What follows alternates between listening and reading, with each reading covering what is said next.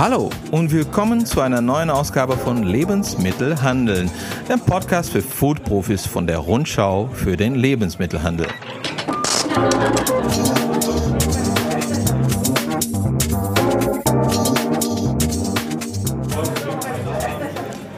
Mein Name ist Marcelo Crescenti und ich bin der Chefredakteur dieser Fachzeitschrift für die Lebensmittelbranche, die es schon seit über 90 Jahren gibt. Jetzt auch als Podcast und heute in einer besonderen Ausgabe. Wir sind hier in Baden-Baden im Brumers Hotel bei der Preisverleihung des Bestseller Awards, natürlich mit Abstand und Hygieneregeln. Und ich werde mit einigen Gewinnern reden und die Geschichte hinter den Produkten erzählen. Der Bestseller ist ein begehrter Preis. Dieser Branchen-Award von der Rundschau für den Lebensmittelhandel bekommen neue Produkte, die einen sehr erfolgreichen Start im Markt hingelegt haben. Der Marktforscher IRI analysiert dafür die Bondaten von Hunderten von Produkten in 50 Kategorien und macht jeweils eine Shortlist. Jedes Produkt dieser Liste wird dann von einem kritischen Beirat analysiert und auf ihre tatsächliche Relevanz hin überprüft. In dieser Jury sitzen unter anderem Einkäufer von Unternehmen wie Kaufland, Rewe, Edeka und Tegut. Dieses Jahr wurden Bestsellerprodukte in 49 Kategorien ausgezeichnet. Nicht alle Hersteller konnten bei der Preisverleihung Baden-Baden dabei sein, logisch, wegen Corona. Doch einige Gewinner haben an der Veranstaltung im schicken Rumors Hotel physisch teilgenommen. Eine Seltenheit in diesen Tagen. Von Gangster Pizza über Essigspray, von Veggie-Tiefkühlkost bis Premium-Tierfutter stellen wir jetzt einige der Gewinnerprodukte vor. Wir haben bei Weiden nicht mit dem Erfolg gerechnet, den wir hatten, da müssen wir ganz ehrlich sein. Sonst wären wir nicht auch über verschiedene Tage out of stock gewesen. Das muss man ganz einfach sagen. Wir sind nicht hinterhergekommen. Wir haben teilweise produziert und hatten schon verkauft. Äh, wir haben gedacht, dass wir Erfolg haben können, aber nicht in, in diesem Ausmaß. Holger Seidel vom Pizzahersteller Freiberger erzählt über einen wahren Bestseller. Die Gangsterella Pizza, eine Kooperation von Freiberger und Universal Music mit dem Rapper Capital Bra. Die Tiefkühlpizza hat sich verkauft, naja, wie geschnitten Brot. Okay, schlechter Vergleich jetzt. Es war jedenfalls der Hit in der Tiefkühltruhe. Seidel erzählt, wie es dazu gekommen ist. Wir hatten wie vor 14 Monaten eine erste lose Idee in der Zusammenarbeit, wollten für junge Leute was machen, zielgruppengerecht, alles über Social Media posten und haben dann in den letzten 14 Monaten praktisch das Produkt entwickelt, Tiefkühlpizza, abgestimmt auf den Künstler, Social Media mäßig unterstützt und sind jetzt an dem Punkt, wo wir sind, nämlich Bestseller in unserem Bereich. Der Bestseller prämiert Innovationen neue Produkte, die eine ganze Kategorie nach vorne bringen und dem Handel auch gute Verkaufsargumente liefern. Das trifft auf jeden Fall auf den Essigspray zu des Herstellers Zurich aus Mainz. So viel sei schon verraten. Mit dem Produkt kann man Kacheln im Bad und Salat in der Küche bearbeiten. Aber lassen wir den Chef des Unternehmens, Johannes Kaluza, die Geschichte erzählen.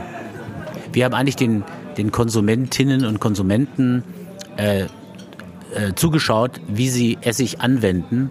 Und da ist uns aufgefallen, dass sowohl im Profibereich in der Küche wie auch im Haushalt sehr viel äh, Essig also verdünnt wird und als Spray angewendet wird.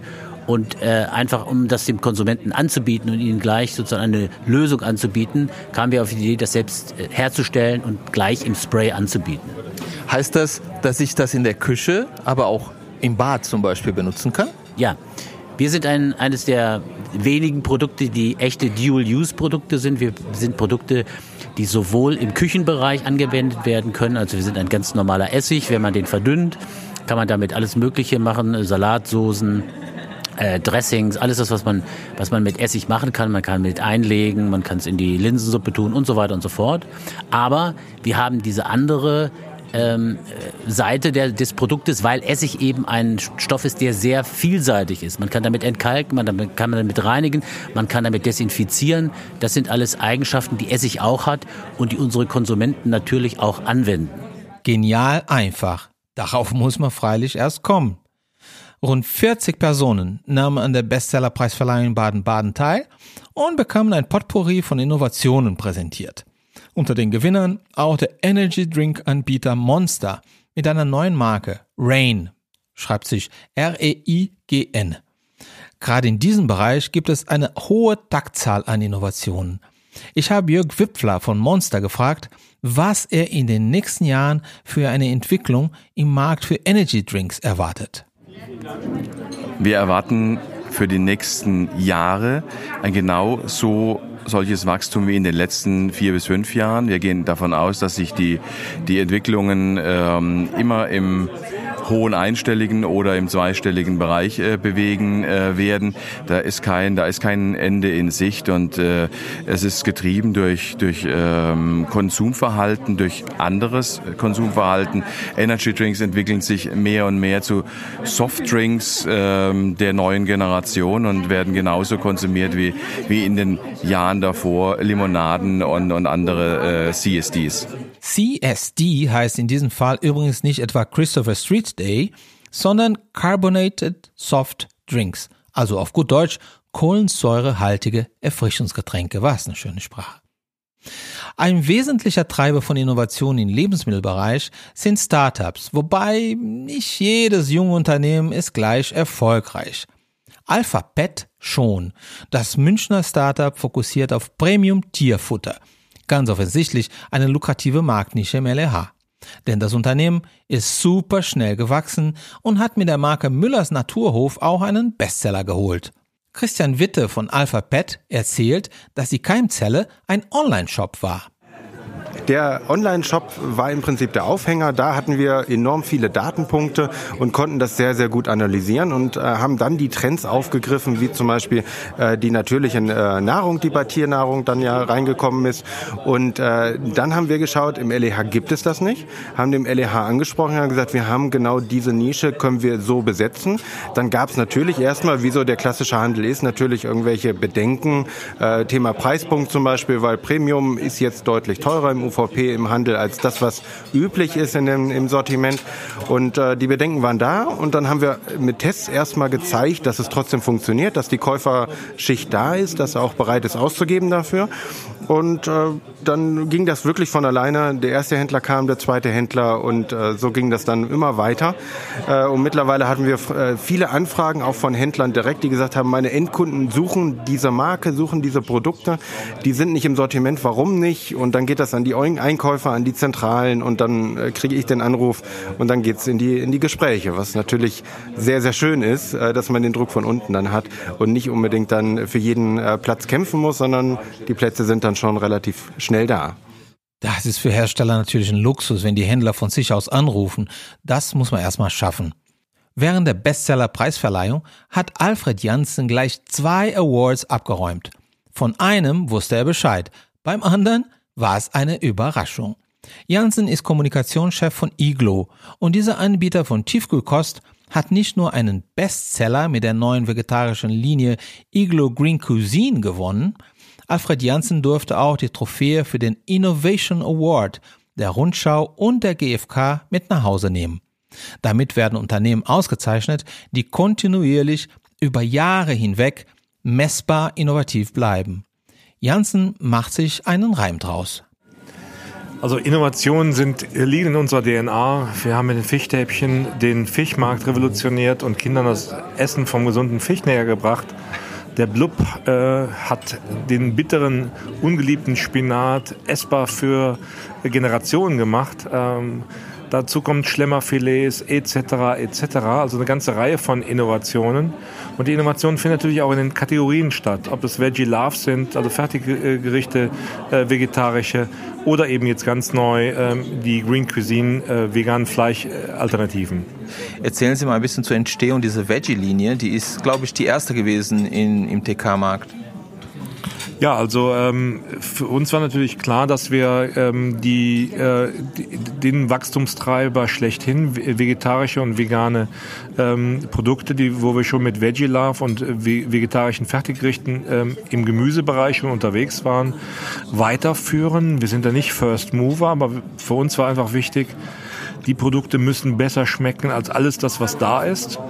Und wir haben gesagt, wir gehen nicht mit einem Produkt raus, sondern wir wollen mit einer Blockbildung mit als Ankermarke ähm, sozusagen für die Kategorie auch Aufwind betreiben und sind gleich mit neun Produkten raus. Inzwischen sind zehn Produkte im Markt und folgen weitere im Frühjahr.